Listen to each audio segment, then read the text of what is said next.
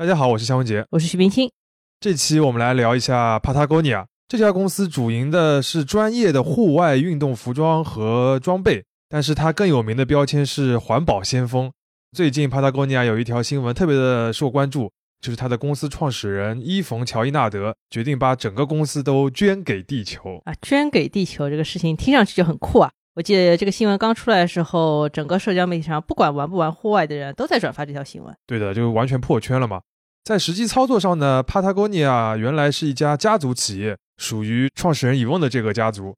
现在呢，伊翁把公司百分之九十八的股份啊，全部捐给了一家环保的 NGO。但是这百分之九十八呢，它是没有投票权的。那剩下百分之二有投票权的股份，或者说是有决策权的这个股票呢，全部归属为一家新成立的信托公司，由伊翁和董事会的其他成员来掌控。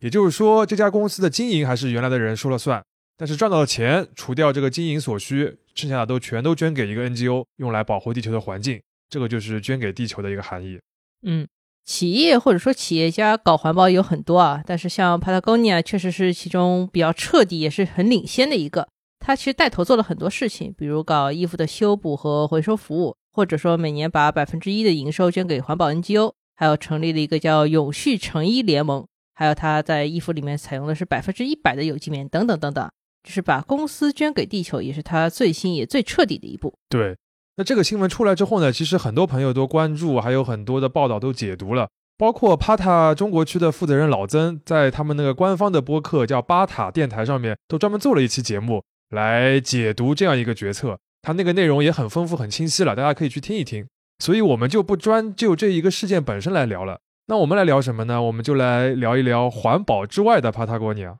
在我们看来，Patagonia 最有魅力的地方在于这家公司在践行环保的理念的同时呢，还是一家赚钱的公司，而且是一个非常成功的品牌。这件事情是很独特的，就是在这个公司里面，环保和商业是一体两面不可分割的。没错，所以我们今天节目的上半部分呢，就从商业的角度来解析一下 Patagonia 这家公司，它在商业上为什么能够成功。那在下半部分呢，我们会聊一聊另一个话题。就是除了环保以外啊，Patagonia 其实还在很多的社会责任上面有一些创举。我们甚至觉得这些部分是更值得其他企业来借鉴的。但相比环保呢，它的知名度没有那么高，所以我们来介绍一下。那我们就开始吧。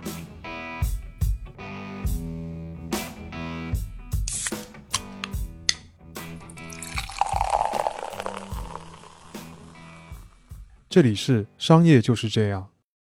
那我们就先进入商业的部分。其实分析 Pata 的商业经营情况有点小困难啊，这边说明一下，我们为了方便，节目后面有可能就简称它为 Pata 了，有的时候也叫 Patagonia，反正大家听了就知道。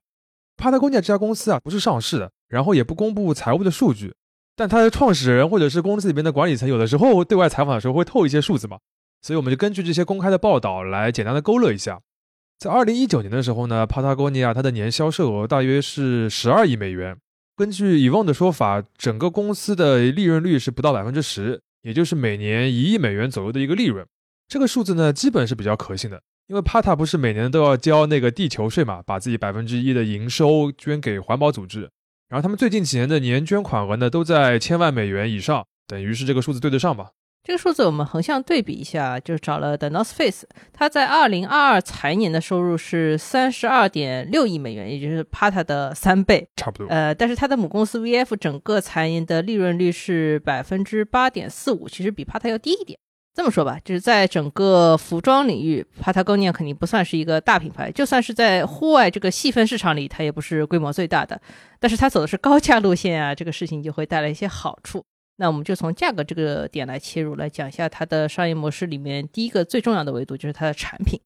其实 Evon 在他的那本自传，就是现在很有名的《冲浪板上的公司》里边说的非常明白。它里边说，没有切实的产品，显然就不会有任何生意。那我们使命里边所陈述的其他部分，也就因此无关紧要。所以产品的品质是最重要的。他非常清楚，就是我先要把这些这个户外的产品卖得出去，我才能去搞环保。而 Pata 的这个产品策略呢，其实岳老师刚才已经提到了，一个就是高价格，它的衣服有可能是同类的一些比较平价产品的两倍甚至更多。另外一个呢，就是它比较注重一个高的品质和质量。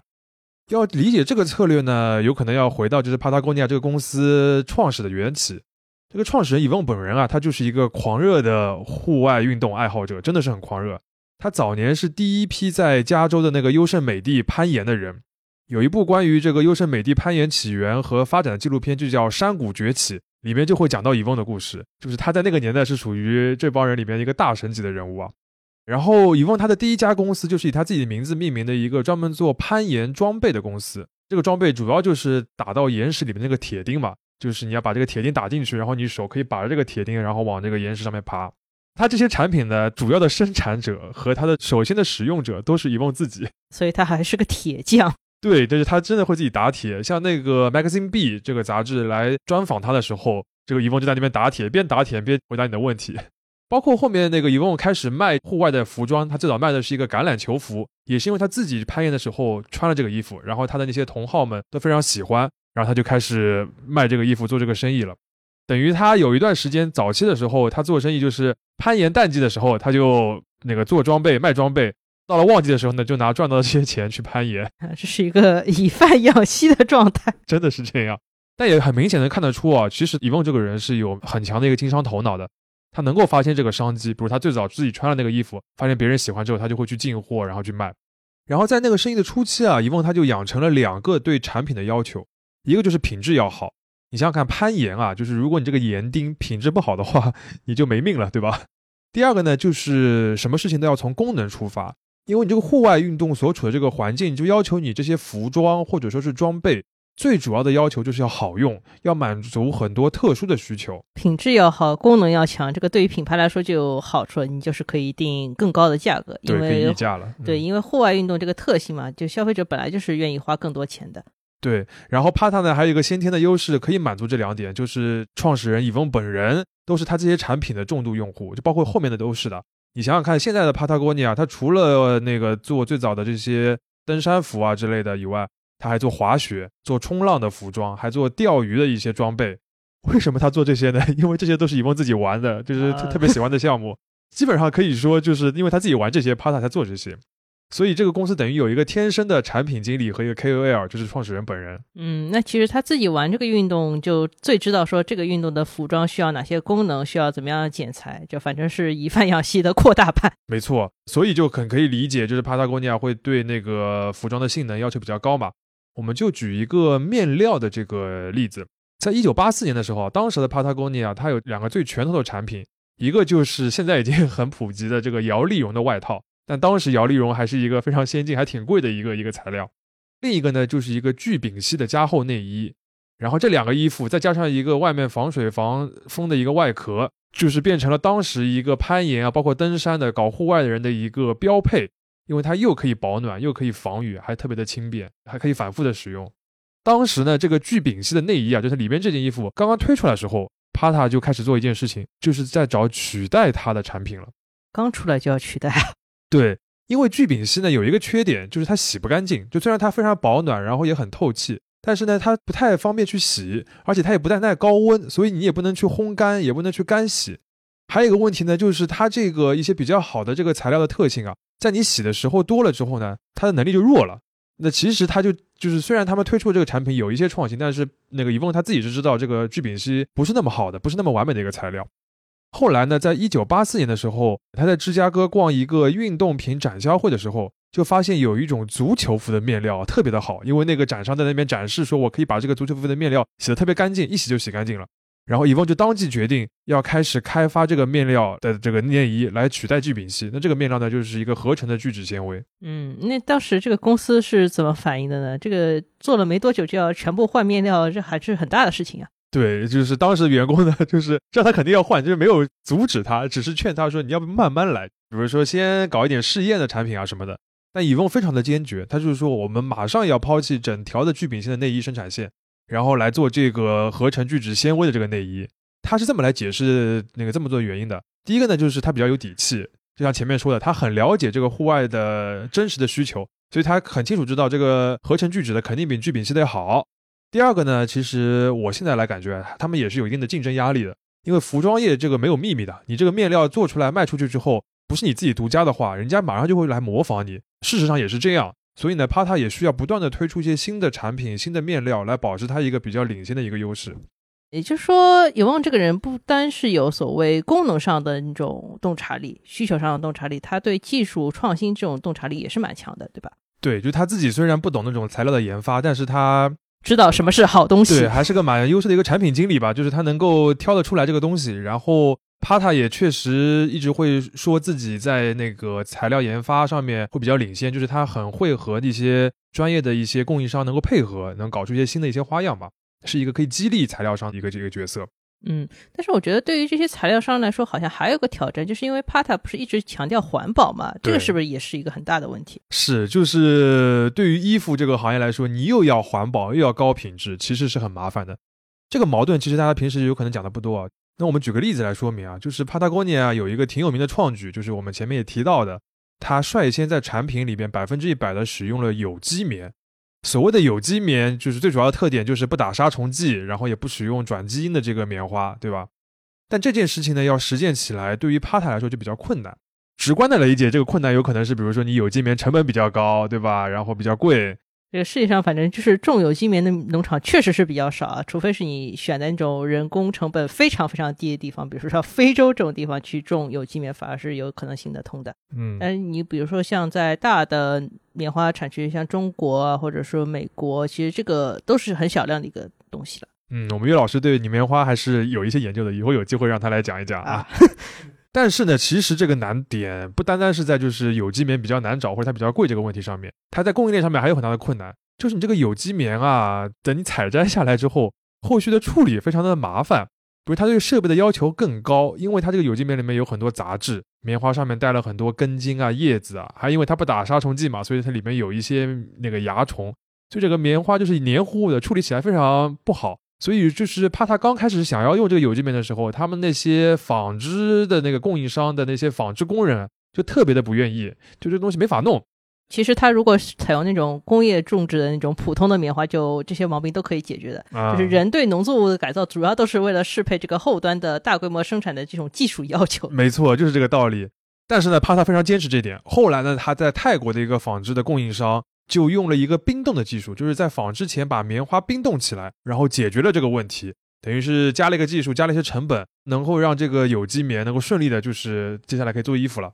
我还是第一次听说把棉花冻起来就能解决问题这种方法。对，我也蛮好奇的，但网上没有搜到很具体的资料，就是如果有了解的那个听友朋友们，也可以给我们介绍一下这是个什么原理。但接下来就比较有意思的地方了，就是已经可以仿出来，对吗？看上去问题解决了，但是这个有机棉啊，环保是很环保，但它在性能上面确实还是有一些小缺陷的。在开始的时候，因为你如果掺杂比较厉害的话，那个线的可能就是不太均匀，你可能这个衣服会有的地方厚一点，有的地方薄一点之类的。没错，就是有这样的一些问题。最后的结果就是，如果你一开始全都是用有机棉的话，你这个服装的品质就是达不到 Pata 原本的那些对户外的要求的，穿两次就破。所以这个时候呢，Pata 它是怎么做的呢？它没有一味的追求说我们要百分之百的使用有机棉，就不管质量了。它设计了一个过渡期，就在这个过渡期的时候呢，它会采用一些性能更好的一些工业种植的棉花，然后和有机棉放在一起，最后使它这个质量标准能够达到原来的要求。然后还比如说，它会用一些必要的化学材料来提升这个有机棉的这个性能。然后让它来染色啊，等等的，就是它没有非常勉强硬要上这种环保的东西，然后来放弃品质。嗯，就这点能看出来，就是品质在 Pata 这个序列里面还是排在比较前面的，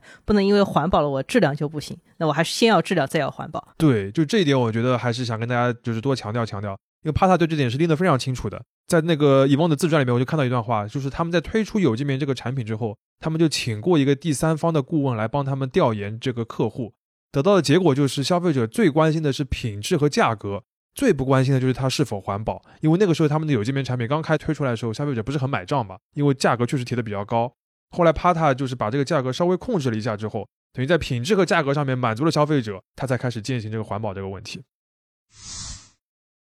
那前面我们基本上把产品，尤其是产品品质这点讲清楚了，这个也是 Pata 这个整个商业模式能够走通一个巨大的基础啊。那么接下来问题就是说，这个高品质的产品价格这么高，这个消费者能不能买单呢？怎么让他们买单呢？你酒比较贵的话，你还是要吆喝一下的，对吧？那这个就涉及到一些经营上的问题了。那我们首先来看一个问题，就是渠道。Pata 现在是一个渠道上面比较混合的状态，它有四种这个销售的渠道同时在做。一个是直营的零售的门店，一个是电商，另外一个呢就是批发，然后他还会做非常传统的这个目录销售。这个目录销售竟然还有人在做吗？对，就是他从就是七八十年代开始做还可以理解，但到现在的话，据说还是有这个生意的。啊，那就为什么搞这么复杂呢？就是一般来说，大家都是选一两种就好了呀。对，就我们现在会说，就是我这个品牌上来我就要直销，对吧？直营这种的。但是 Pata 呢，就怎么说？我看了一些资料，基本上总结一下，就是这就是纯粹属于一个自然生长的状态。就他一开始，比如说我肯定是从目录啊或者批发开始做起的。后来觉得零售也有必要，后来电商起来了就开始做，然后前面的东西那些原有的渠道也卖得动，所以它都保留着，是这样一个状态。而他们互相的比例呢，也是自然的发展过程当中，它慢慢的就这样稳定下来了。这里面我觉得比较可以一提的一个特点是什么呢？就是 Pata 和经销商的一个关系，就它有个明确的一个点，就是它不会去进入沃尔玛或者说是一些百货商店这样的大型的零售商超，他不会去里面开专柜的。他是专注在一些专业的户外产品的一些商店或者是经销商跟他们来合作，所以 Pata 从八十年到现在其实一直是不断的在缩小经销商的数量。比如说在中国，他就是找了一个公司来做独家的代理，而在美国呢，他也是经销商的数量很少。他希望能够达到一个什么呢？就是一个户外经销商，他百分之二十以上的销售额都是由 Pata 贡献的，就跟他一个深度的绑定。对，那就希望是 Pata 成为这个经销商的大客户，但是呢，这个经销商又不能是 Pata 的大买家，对，是一个制衡的关系。对对对，你这样掌控力比较强了之后呢，对 Pata 来说很重要，因为他一方面你做事可以跟我步调一致嘛，一方面因为这个品牌非常注重它一些调性，然后它也有非常多跟别人不一样的做法，你经销商得跟着我一起做。我对你很重要之后，你才能听我的，对吧？不然的话，你想就是经销商如果就是为了能够赚钱，或者是能够销库存，把你的这个 Pata 的衣服什么搞个促销啊，或者说是不去做那些什么衣物回收这些非常麻烦的事情，那对他来说是很大的影响。前面你提到 Pata 是一个美国公司嘛，然后现在在中国可能大家也比较知道，但其实 Pata 还有一个很有意思的点，就是它在日本市场发展的很好。对，日本是它最早的进入的海外市场之一。而且在这个市场很特别，就是 Pata 它是自己经营当地的公司的，就是一个直营状态的。对的，当然招的人还是当地为主啊，不是美国人啊。这个呢，我也能看得出这家公司在做全球生意的时候比较因地制宜的，就是他原来呢还是找了一些代理商，结果生意做得非常差啊。然后他就发现呢，日本人对于服务和产品的这个品质要求特别的高。他们举个例子，就是说一开始。找一些代理商，然后那些就是搞邮购的嘛，办公室里面的人就是乱七八糟的，桌上乱七八糟，然后人家付了钱给你，你那个邮购的目录都没给寄给人家，然后被人家狂骂，所以呢，他就是觉得还是自己来做比较好。后来呢，Pata 在日本就是做的特别的成功，而且这个品牌的价值特别的特别的高，呃，甚至都有一些专门卖 Pata 的这个二手的古着店了，你可以想象啊。然后在日本这个市场做起来了之后呢，也是他打开全球市场的一个特别重要的一个节点。嗯，顺便说一下，日本就是一个很独特的一个区域市场。如果你只看户外品牌的话，不仅像 Pata 和那个 The North Face 在日本是大获成功嘛，其实日本本土也有像 Snow Peak 这样在全球都很出圈的品牌，所以在这种市场，我觉得是值得拼一把直营的。对，而且 Pata 进入日本那个时间节点，正好是这个市场这个消费力非常的旺盛，尤其是像户外，他们登山和滑雪这两个运动大受欢迎的那个阶段，现在的话已经成为一个日本的传统了，所以它也是乘上了这个风。其实不仅是批发啊，像 Pata 的零售门店。他自己开那些零售门店也非常有限。你像在中国啊，他的这个直营的门店只有六家，到现在只有六家。授权的就是户外的商店，就是那种某某专门的户外商店，也就只有七家。在美国，就大本营我数了一下，一共也就三十多家的这个门店。然后在很多的市场，有可能他就开一两家，一般都是在那些户外的一些重要的营地旁边开一家这样的门店，就这样可以了。那你和其他的那些品牌开几十上百个专柜，怎么进那些大的百货商店，完全不是一个概念了。也就相当于它整个渠道上面还是比较精干，但是又有点多元的一个状态。对，这其实也能帮助 Pata 把它这个库存管理好嘛。比如说经济危机的时候，你批发这个模式可能就卖不动了，但是零售反而能起来。那如果年景好的时候呢，又批发又能起来了，零售呢同样成为一个品牌端，这还是一个不错的策略。对，就是我记得他们还非常就是夸耀的说，就是他们在零八到零九年金融危机的时候，反而是卖的最好的一年。嗯，真是真是凡尔赛。对。那说完渠道的话，我们就进入接下来一个层面，就是来讲一下品牌。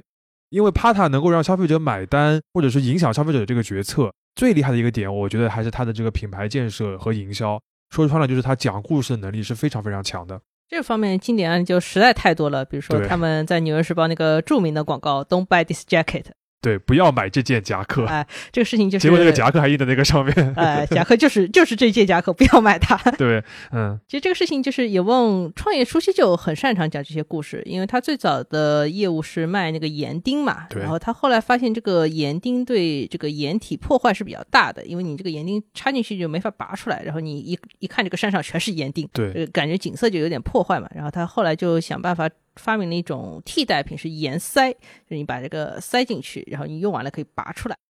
然后呢，他们当时在那个产品目录，就是他们的那个邮购目录里面，专门给消费者写了篇小作文。真的是小作文吗？啊，对，而且这个小作文也不是说啊，我们开发了一个新产品，这个新产品叫盐塞什么什么的，它其实是告诉这个消费者们说什么是 clean climbing，就是。清洁的攀岩，就是不断给消费者灌输这个理念，然后等于你一旦接受了这个价值观之后，就会进入我的设定，买我的东西了。哎，因为你又想 clean 又想 climbing，你要么就是徒手攀岩，要么你就是用这个岩塞。徒手攀岩也太极限了，是吧？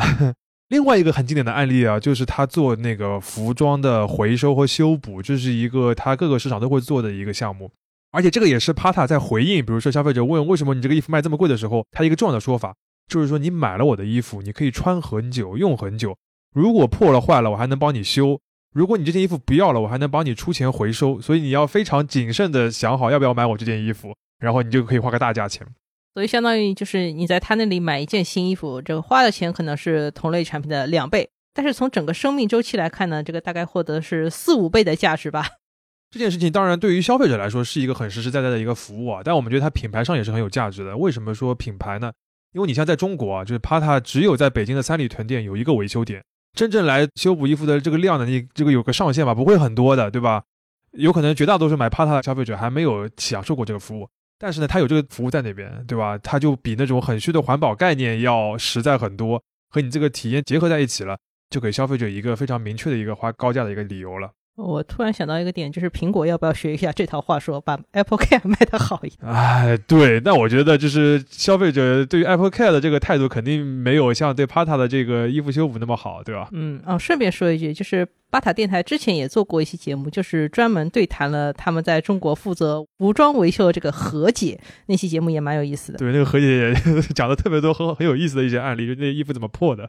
关于品牌啊，还有一个事情，我觉得也值得一提。就是 Pata 这几年的品牌价值有一个很大的提升，还是跟大环境有关的。就我们前面讲到日本有个大环境嘛，其实这几年有个大环境，就是包括它在内的很多户外的品牌，他们开始怎么说打双引号的登堂入室了。就是他们从硅谷到华尔街，就变成了一些精英阶层的一个新的 dress code 这种感觉。那个不是很有名的嘛，就是那些华尔街的那些投行的人都穿了件 Pata 的夹克，呃，马甲那种感觉的。然后这个时候 Pata 做了个什么呢？他大声的宣布说：“我们不喜欢你们这样，你们别来买我们的衣服，然后我们以后也不会给你们这些华尔街的企业定制这些你们有企业 logo 的服装了，因为你们跟我们价值观不符。”这个别的品牌都对这种破圈的这种情况求之不得啊，这个 Pata 反而是不要。但实话说啊，就是他这么说的话，换了我就更想买了，因为这个品牌价值就更突出了。没错，这 Pata 是那种典型的大声去做事情的那种公司，就是他做得好，说的也很好。当然，这个有前提啊，就是说你真的是得做的，你不是来虚的。比如说他怕他一直说我们不要增长，我们不要去那个快速的扩张，那他确实现在不借贷，没有问银行借款啊这种的情况，那他可以确实可以这么说。嗯，简单总结一下，就是 Patagonia 之所以能够把高价的环保产品卖得这么好，首先还是因为他们的产品品质是到位的，其次呢，还是使用了一些比较合适他们的销售的策略。最后呢，就是因为他们在品牌营销方法论上面是非常出色的，就相当于一步一步建立起一个消费者心目中的品牌调性，逐渐才变成了现在这么一个品牌。那我们接下来就聊一聊商业以外的话题吧，就是帕 o 高尼亚除了环保，还在经营过程中做了哪些对社会有好处的事情？对，就是关于这个品牌调性的事情了啊。不过在这个环保以外的之前，我们还是要么先说一下环保，还是要提一下，因为我们有一些不太一样的一些想法。其实，如果你单看现在的它的产品本身啊，Patagonia 的这些衣服在性能和环保上面这两项未必都是最突出的，或者说它那些就是非常强调一些事情呢，在现在看来没有那么稀奇了。比如说，你如果说功能的话，呃，North Face 这样的品牌也很出色，对吧？比如说它在材料的环保上面，你用一些就百分之百的可回收的一些什么涤纶啊这样的一些面料，这个事情也不太稀奇了。你很多的服装啊，包括一些新的鞋类品牌都可以做到这一点了。你既然讲到北面，我就再插一句，就是 Patagonia 这个品牌的名字的由来跟北面也有一点关系。对，因为我们这期节目前面亏到蛮多次北面了。哎，呃，Patagonia 就是南美最南端的一个高原地带，这个对于户外爱好者来说是一个所谓神圣的远方嘛。对，一个圣地。哎，就是一九六八年的时候，以望呢就跟一群好朋友自驾，然后一边自驾一边打零工，然后他们的目的地是 Patagonia，去那边玩。然后后来公司取名字的时候呢，他就想到了这段旅程，然后觉得这个地方还蛮有意思的，然后就把这个名字用上了。跟尹梦同行的好友里面有一位叫 Dog，然后 Dog 就创办了这个大名鼎鼎的 The North Face 北面。没错，就我们最近有台布兰德游记就做过一期讲北面的故事，也讲到这个情节啊，就是那期节目也很有意思，大家也可以去听一听。啊，说起来，帕塔哥尼亚这个地方本身啊，真的是很容易激发各种人的灵感。就有另一个我很喜欢的播客叫 Aspirin FM，就是阿司匹林电台。他们曾经也推过一本书，就叫《巴塔哥尼亚高原上》，是一个英国作家叫布鲁斯·查特温他写的，就他在那边待了半年，然后写了这样一个旅行的文学，然后也非常的精彩。我们这期节目已经推荐了四期播客了，是一个播客推荐节目，突如其来的播客推荐。我们还是说回帕塔啊，就虽然它现在从产品来说，我们刚刚说它的不管是性能或者是环保做的事情不是那么独一无二了，但是有一点它还是比较特殊的。就是我们现在能看到这些不怎么稀奇的事情，其实很多都是帕塔哥尼亚起头的，或者是它引领了一个风潮。举一个例子，就是我们开头提到过的永续成衣联盟，这是一个 Patagonia 和沃尔玛在二零一二年联合发起的一个组织。现在这个联盟里边的公司啊，他们基本上生产了全球近一半的衣服，都是一些大公司。然后这个联盟呢，就搞了一个叫 HIG 指数。来督促会员能够尽量在生产衣服的时候减少污染、减少浪费、减少碳排放，然后多用循环材料等等的。反正就是怕他自己做那些事情呗。对，那这个组织最初的创导者呢是 Patagonia 的一位环境副总裁，叫 Ricky Ridgway，呃，也是 Evon 的一个好朋友，也是一个户外的狂热爱好者，还是个作家。好多年前的时候，有一次有机会采访过 Ricky 啊，这个老爷爷就说过，就是 Pata 其实很早就有这个想法，就是我们要搞这样一个联盟。他们的想法就是说，我们先自己这么做了，然后呢，就是以身作则之后，我们就要把这样的一个做事方式推广到整个服装行业，等于是一个打引号的早有预谋了。对的，对的。那其实这就很好理解，就是为什么帕塔哥尼亚卖东西不跟沃尔玛合作，但是搞这个事情要跟沃尔玛合作，呃，就是因为这种事情就是要把这种大的零售商也拉进来才好。这样的话，像阿迪啊、耐克啊这些快时尚品牌啊都会进来了，就是不是户外行业自己的小打小闹了。没错。那这个组织呢，对于服装业的整体的这个改善，其实还是有很大的推动的。因为大家知道，在早期的时候，服装业的污染程度有可能是所有行业里面最高的之一啊。我甚至觉得，就是近几年来啊，就是很多以环保或者说是可持续为标签的一些新的服装的品牌创业越来越多啊。这个大的趋势也是和这个成衣永续联盟有一些关系的。嗯，或者说他们做法上面有很多相似的事情。没错，这个理念上是很相近的。嗯嗯。环保就讲的差不多了吧？我们再讲点环保以外的东西吧。对对对，还没有进入环保以外这个正题啊啊！呃，我们这么来切入吧，就是大家有没有听过一个名词叫做 B Corp？它的全称呢是 Benefit Corporation，就中文一般翻译成共益企业，就是共同的共，受益的益，就是那种不以盈利为唯一目的的，而是在赚钱的同时还要为这个社会做好事的一些公司，就叫 B Corp。嗯，这个概念其实不太难理解。很多公司现在都有 ESG 的部门嘛，就是环境、社会和治理这方面的专门的一些讨论。这个跟我们平时常见一种企业做慈善和做公益的区别在于，就是那种做法是企业要先赚了钱，然后再拿钱出去做公益。但是 B Corp 呢，就是要求企业在赚钱的过程中就要为社会做好事。是的，那现在全球呢，大概有两千家获得这个 B Corp 认证的这个企业，Patagonia 呢就是其中的一个典型。B Corp 这个评选机制啊，就有点类似于这个建筑领域的这个 LEED，嗯，它有五个维度，分别是环境、员工、社区、客户和治理。那这五个维度的分数加在一起，如果你超过八十分了，那你就是一家 B Corp。然后 Patagonia 在二零二一年的分数多少呢？是一百五十一点四分，是非常非常高的，是不是也太高了一点？对。但有意思的是啊，如果你细看的话，你会发现它最高的一部分并不是环境，当然环境的分数也不低啊。它最高的一部分是社区，那社区到底是什么社区呢？其实这个社区，我觉得“社区”这个词概括的不是非常准确啊。它包含几个部分，一个就是多元化，就是你的员工要多元化；还有一个就是你做一些社会捐赠；还有一块非常非常重要的，就是你的供应链。就是你要帮助你的供应链的企业共同发展，然后要帮助供应链上的那个工人能够获得更好的收入、更好的福利等等的。这个部分里边，帕塔的加分是非常非常多的。嗯，这个听上去就是商业的部分，这个跟环保关系就没那么大。对，这就是跟环保没那么大关系的地方。那我们稍微介绍一下帕塔在这个部分做了哪些事情啊？他长期以来都会通过自己的这个影响力啊，去要求上游的供应商，比如说你一些纺织厂啊，或者说是成衣的一些厂啊，来提升员工的待遇和福利。嗯，这毕竟之前整个服装业都有很多血汗工厂这种不良的名声啊，大家在这个方面都很注意的。对我们之前不是讲过，说服装业特别的适合这个新兴的经济体来这个经济起步嘛，因为它有廉价的劳动力。但是廉价的劳动力呢，往往嘛就伴随着劳动者这个权益的损失嘛。那像 Pata，他就会在合作的时候啊，就提很多这方面的要求，就是你衣服不仅要做的达标，而要对员工也要达标，然后他就会专门请一些第三方来监督你。我看到一一年就有一条新闻，说的是中国台湾地区有四家 Pata 的供应商就被他警告了，然后要求整改。原因呢是他们大量的采用了派遣的劳动工，就这些工人啊，就是他不仅比正式的员工工资低，还要付给派遣员工一笔钱，一个一笔中介费，然后才能到这边工作，然后他的福利也不到位。就是这个操作，我们也不是很陌生啊。对啊，呃，其实呢，这些供应商一开始有可能还觉得有些冤枉啊，因为他不是他们自己这么做的，是整个行业都是这么干的。但是 Pata 呢，他不管，就是你要改。后来呢，这些费用在这些公司就取消了，然后有很多的企业也不通过派遣的公司来招工了，而是直接去雇佣工人，然后把他们作为全职的工人。嗯，等于是他以一己之力试图去改变整个行业的陋习啊。但是我觉得，反正现在整个行业在这个方面是进步蛮多的。对的。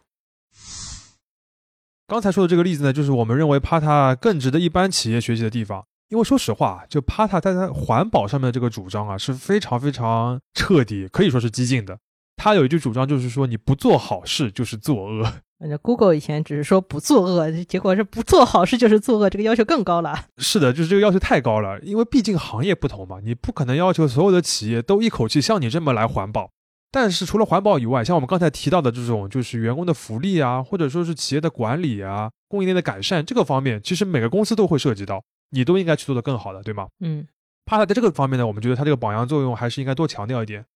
除了刚才这个供应链的例子以外呢，还有一个很值得学习的点，就是它的员工福利。帕塔在它那个加州文图拉的那个总部啊，就有一个很著名的一个机构，就是一个儿童保育中心，其实就是员工的这个托儿所和幼儿园。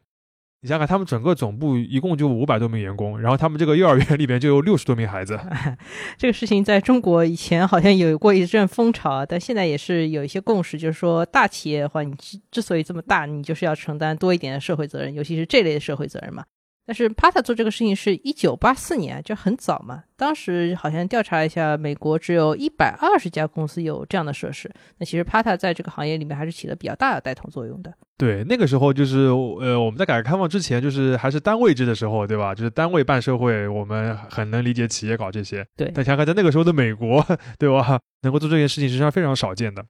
然后最后的结果我们看到是什么呢？就是 Patagonia 这家公司整个的女性管理人员的比例是超过百分之五十的。而且也非常受一些多元的这个人群来加入，所以他在这个方面他的那个 B Corp 的打分也是非常高的。Pata 到现在他其实都非常喜欢一件事情，就是他从用户里面去找员工，这样呢他就对他的这个保持整个公司的价值观就非常的有帮助。嗯嗯，说到这里，我们有个蛮重要的点想提啊，就是我们前面不是一直提这个公司的创始人以问，他是这个公司的灵魂人物嘛？但是其实啊，这个公司里面很多重要的事情不是由他率先提出来的。对，就比如说那个保育中心，其实就不是以翁，而是他的太太力推来做的。然后他们公司还有另外一个那个现在也比较普遍的福利啊，就是所有员工有八周的这个产假，这个事情也是员工争取来的。呃，据说一开始以翁还不是很同意，后来员工跟他抗议说，这八个礼拜我们怎么办？我们不要还房贷了吗？然后他开始才答应给他们一个带薪的产假。在自传里边啊，以翁会非常坦诚的说。这些事业他一开始都不了解，甚至是一无所知，他不知道怎么办。但是他这个人有一个特点，就是他有一个怎么说呢？非常朴素、非常统一自洽的一个价值观的取向。就他很快就会判断，哦，这件事情是好的，是应该做的，那我就快速的学习，然后我来积极的推动它，也就是所谓的从善如流了。对的，对的，是这个感觉。甚至啊，连现在这家公司最大的标签就是环保，其实也不是 Evon 一开始就秉持的啊，真的吗？就是这个这个说法有可能有点这个耸动啊，就这么说吧。就 Patagonia 是一九七三年创立的，到明年就是五十周年了，对吧？那在这五十年里边，有超过三分之一的时间，其实环保或者说是保护地球都没有成为这家公司最主要的目标。哦，是直到一九九一年的时候，那那一年呢，帕塔哥尼亚出现了一个整个公司经营的危机，它整个销售额的增速大幅的放缓，从前几年的百分之四十降到了百分之二十，而且衣服一下子库存呢也多了很多，财务也面临了一些危机。大家听一听啊，这个增速从原来的百分之四十降到百分之二十。对现在任何大公司或者对于现在帕他自己来说，都是一个天方夜谭数字啊。对，但那那那时候那家公司就等于是一个快速增长、快速扩张之后，然后突然刹车了，然后就不知道怎么办了。其实那个时候，以凤甚至是想了就不想经营这家公司了。他还去有一个很著名的一个故事嘛，就是他还去找过一个咨询的顾问，然后呃说怎么办，然后人家就问你这个你做公司是为什么呀？然后他们说我们其实很喜欢环保，然后他想特别想要对环保有贡献。他说那你就把这公司卖了呗，然后就是把钱捐给 NGO 就可以了。但是 Evon 就是反正思考了很多，然后包括和董事会讨论了很多之后，就决定不要。然后他们要自己做一个公司，然后在做公司的同时来做环保。等于是在那一次和董事会的讨论之后，他们才把保护地球这件事情作为这家的公司的使命，白纸黑字的写下来。当然，我们不是说就是在一九九一年之前，Evon 和 Pata 都没有考虑过环保这件事情。他们在那个之前就做了很多事情了，这个种子都已经埋下了。但是到了那个节点之后，他们把这个公司的使命给明确化了，因为他毕竟是他是一个户外的爱好者嘛。这群人天生就是亲近大自然的，然后他们对于自然环境被破坏的各种现象是有更亲身的体会的，比如什么岩石啊，或者是他们的这个钓鱼的这个水、河流啊等等的，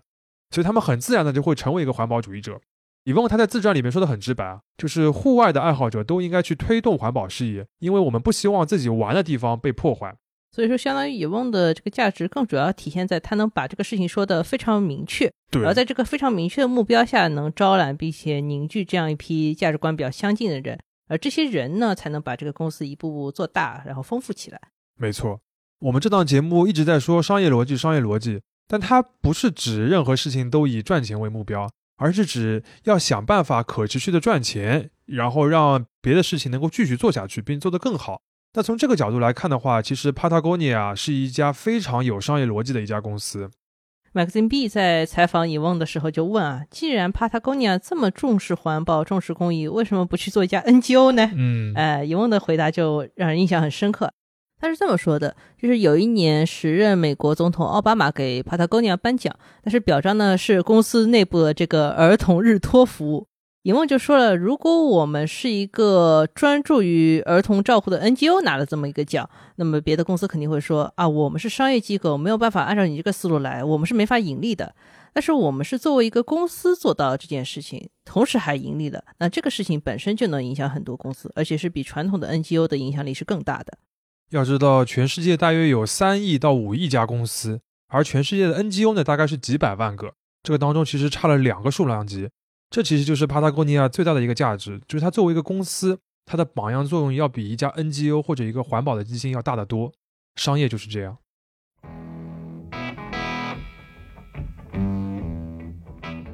感谢收听这一期的《商业就是这样》。你可以在苹果播客、小宇宙、喜马拉雅、网易云音乐。QQ 音乐、荔枝等平台收听我们的节目，微信公众号“第一财经 eMagazine” 也会推送每期节目的内容。如果喜欢我们，欢迎你在苹果播客给我们五星好评，并期待你在各个平台与我们交流。尤其欢迎分享你感兴趣的话题。下期见。